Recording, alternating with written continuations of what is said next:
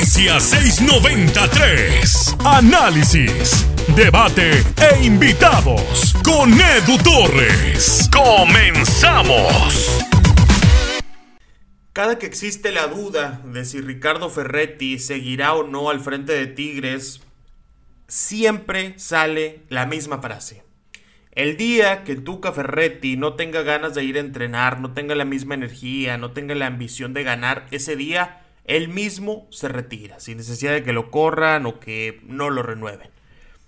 Tal vez tenga siete años esa frase.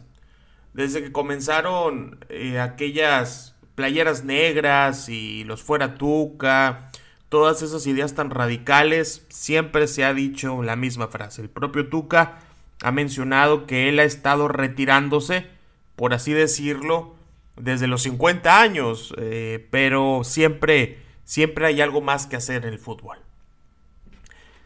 El día 12 de noviembre, jueves, el ingeniero Alejandro Rodríguez mencionó que la continuidad de Ricardo Ferretti está prácticamente asegurada con el equipo de Tigres y que no depende de si gana o no el torneo Guardianes 2020.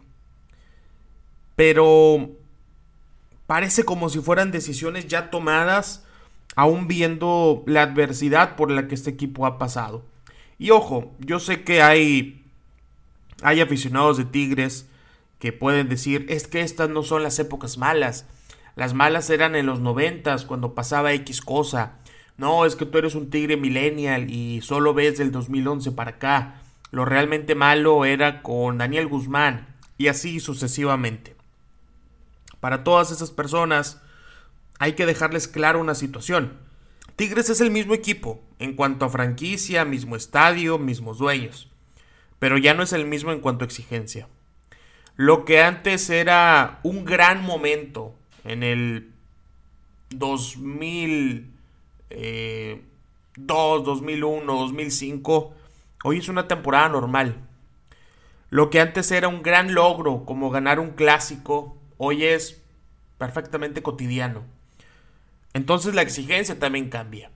Y el margen de error se reduce. No se trata de tener que remontarte a 1996 y ver un descenso, o al 2009, 2010, 2008, cuando estaban peleando por no perder la categoría para ponerlo en comparación con el Tigres de Ricardo Ferretti 2020. El equipo ha mejorado, por supuesto que sí. El equipo se ha ganado un prestigio merecido. El equipo ha contratado cada vez mejores jugadores. Este cuadro llegó a desarrollar el mejor fútbol de México y seguramente también de Sudamérica en su momento, tal vez hace cinco años. Y lo cierto es que la institución ha ido creciendo en aspectos de ambición. Todo lo que juega este equipo está tiene la responsabilidad de ganarlo, porque no es una obligación. Eh, no, no, no, podemos decir que, sea una obligación y que tenga consecuencias eh, radicales, pero sí tiene una responsabilidad importante de ganarlo. Ricardo Ferretti es un técnico que es el mejor en la historia de Tigres. Es el entrenador que volvió a poner al equipo en el mapa competitivo del fútbol mexicano y continental. El que ha desarrollado a muy buenos jugadores. El que le pudo dar un buen contexto futbolístico a André Pierre Gignac para que tenga más de 130 goles con esta institución. Y fue creando lo que hoy es la realidad de Tigres. Con un modelo de juego, con eh, un perfil de jugador definido. Pero yo estoy convencido de una cosa. El proyecto que él mismo creó ya lo superó. Y me explico. Comenzaron a llegar futbolistas que venían de Europa. Eh, que habían trabajado con Unai Emery, con Jorge Sampaoli, con Julian Nagelsmann, con Marcelo Bielsa, que en cuestión de metodología, no me voy a meter aquí con el tema de resultados, para ninguno, pero en cuestión de metodología están mucho más avanzados que Ferretti. Los jugadores tuvieron que empezar a contratar por ellos mismos preparadores físicos porque sentían que su rendimiento estaba disminuyendo a partir de que llegaban a Tigres. Alrededor del fútbol mexicano comenzaron a llegar otros entrenadores, los que ya estaban mejoraron y Ricardo Ferretti sigue en donde mismo. El proyecto de Tigres, Ricardo Ferretti lo hizo crecer, pero lamentablemente en la parte futbolística el Tuca no creció a la par. Su proyecto hoy es más grande que él y necesita un entrenador que esté a la altura de la exigencia futura. No creo que se deba elegir a un director técnico por lo que hizo en el pasado en la misma institución. Me explico. De pronto cuando se habla de, de esta renovación de Ricardo Ferretti, se tiende a ir al pasado. ¿Ya te olvidaste que ganó una final después de 29 años? ¿Qué no te acuerdas que le ganó una final al Monterrey? No, que perfectamente me acuerdo. Lo, lo tengo lo tengo muy presente. Pero tú no puedes salir ante equipos que están marcando una pauta distinta en el fútbol mexicano con un plan de juego algo mezquino. No puedes terminar siendo el club que menos cambios realizó en toda la temporada del Guardianes 2020 cuando eres una de las plantillas más profundas en cuanto a calidad y tampoco es normal que futbolistas de tanta calidad como Ismael Sosa, como Lucas Celarayán, ahora como Leo Fernández, tengan que ser desperdiciados porque el sistema no los alcanza a cobijar. Este equipo no tiene variantes. Algunas muy pocas.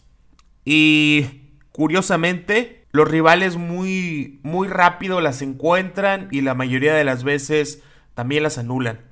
Este equipo muchas veces ha demostrado, como mensaje del entrenador, que cada partido es igual. Esta famosa frase que el partido más importante es el que sigue, como si las finales no valieran más. Hay situaciones en las que el Tuca Ferretti se ha quedado atrás, o al menos ya no está a la par que algunos otros entrenadores. Por ejemplo, el análisis de rivales. Eh, es, es, un punto que, que, desde hace unos años he estado tratando muchísimo. Y no tiene que ver nada más con, con quiénes juegan, eh, cuántos goles han hecho. No, no, no. Tiene que ver eh, con cómo juegan, qué pasa cuando van perdiendo el minuto 70, cómo son sus acciones a balón parado, qué tipo de cambios hacen.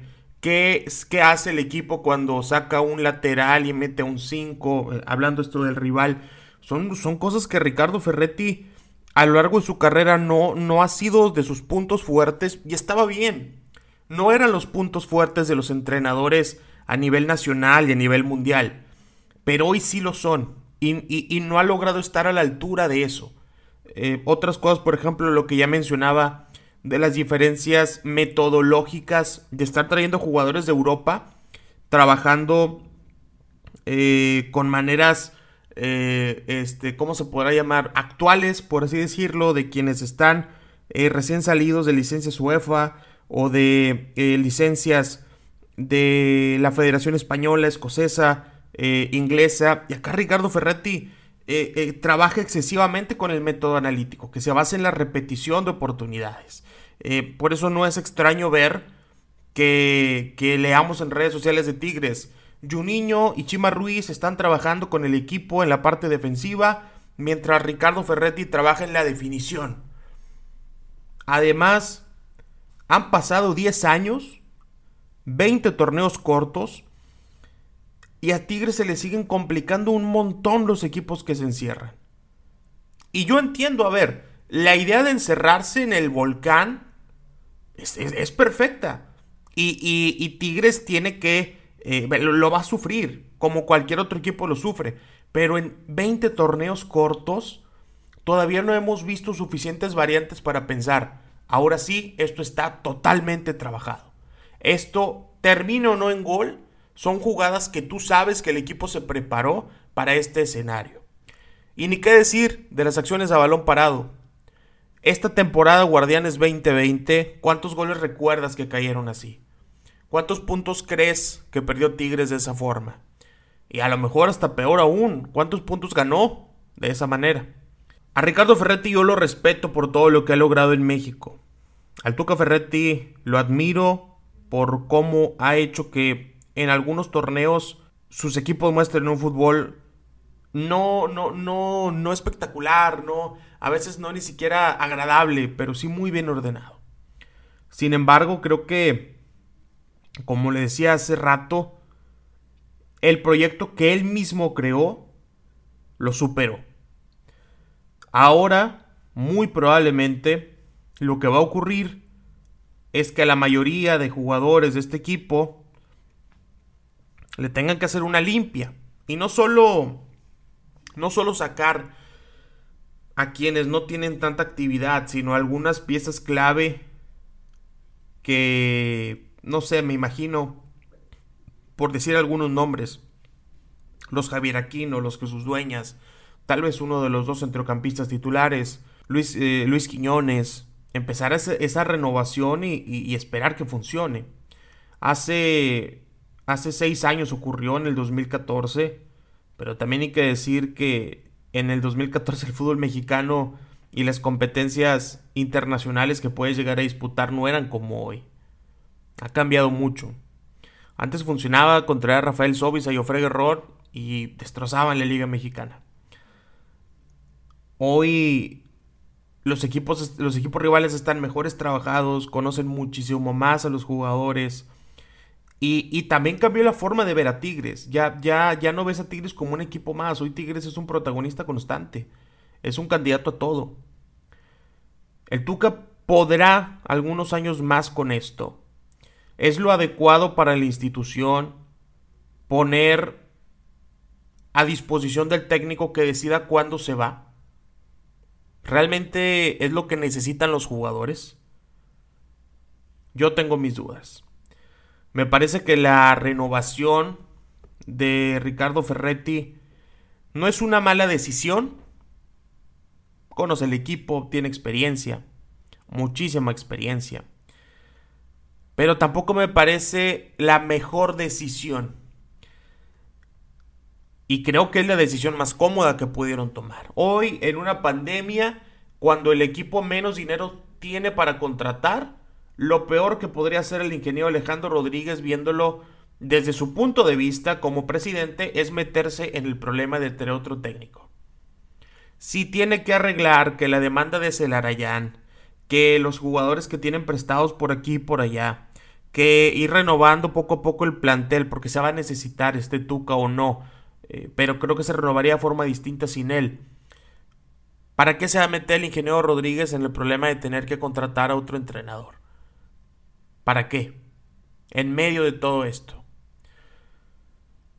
A mí no me agrada la decisión y no tiene que ver con ser antituca, no, no tiene que ver con, con ser un malagradecido, sino porque esta plantilla necesita más porque este equipo necesita otro tipo de ambición desde la banca. Que me parece que desafortunadamente Ricardo Ferretti ya no ofrece. Porque ¿qué más puede ser para él una ambición? Si ha ganado ligas, si la selección mexicana ya la tuvo prácticamente en su puño y no pudo irse. Si cuando gane un torneo internacional va a ser más pagar una deuda que disfrutarlo si los jugadores, los que todavía están convencidos con él, ya los tienen en el bolsillo y el resto simplemente los descarta. ¿Qué más le falta al Tuca Ferretti en Tigres? A mí me hubiera gustado que saliera campeón y que de esa manera se despidiera de la institución. Pero para bien o para mal, lo vamos a tener todavía unos años más. Gracias por haber escuchado este podcast 693 Express. Yo soy Edu Torres, qué bueno que llegaste hasta el final.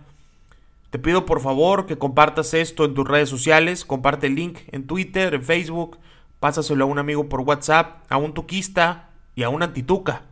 Y también te agradecería muchísimo que lo compartas en tus historias de Instagram y me etiquetes. Estoy como arroba edutorresrr en Instagram, arroba edutorresr en Twitter y edutorres en Facebook.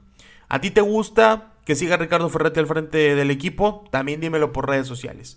Gracias y hasta la próxima. Esto fue 693. No te pierdas nuestra próxima edición. Comparte en tus redes sociales.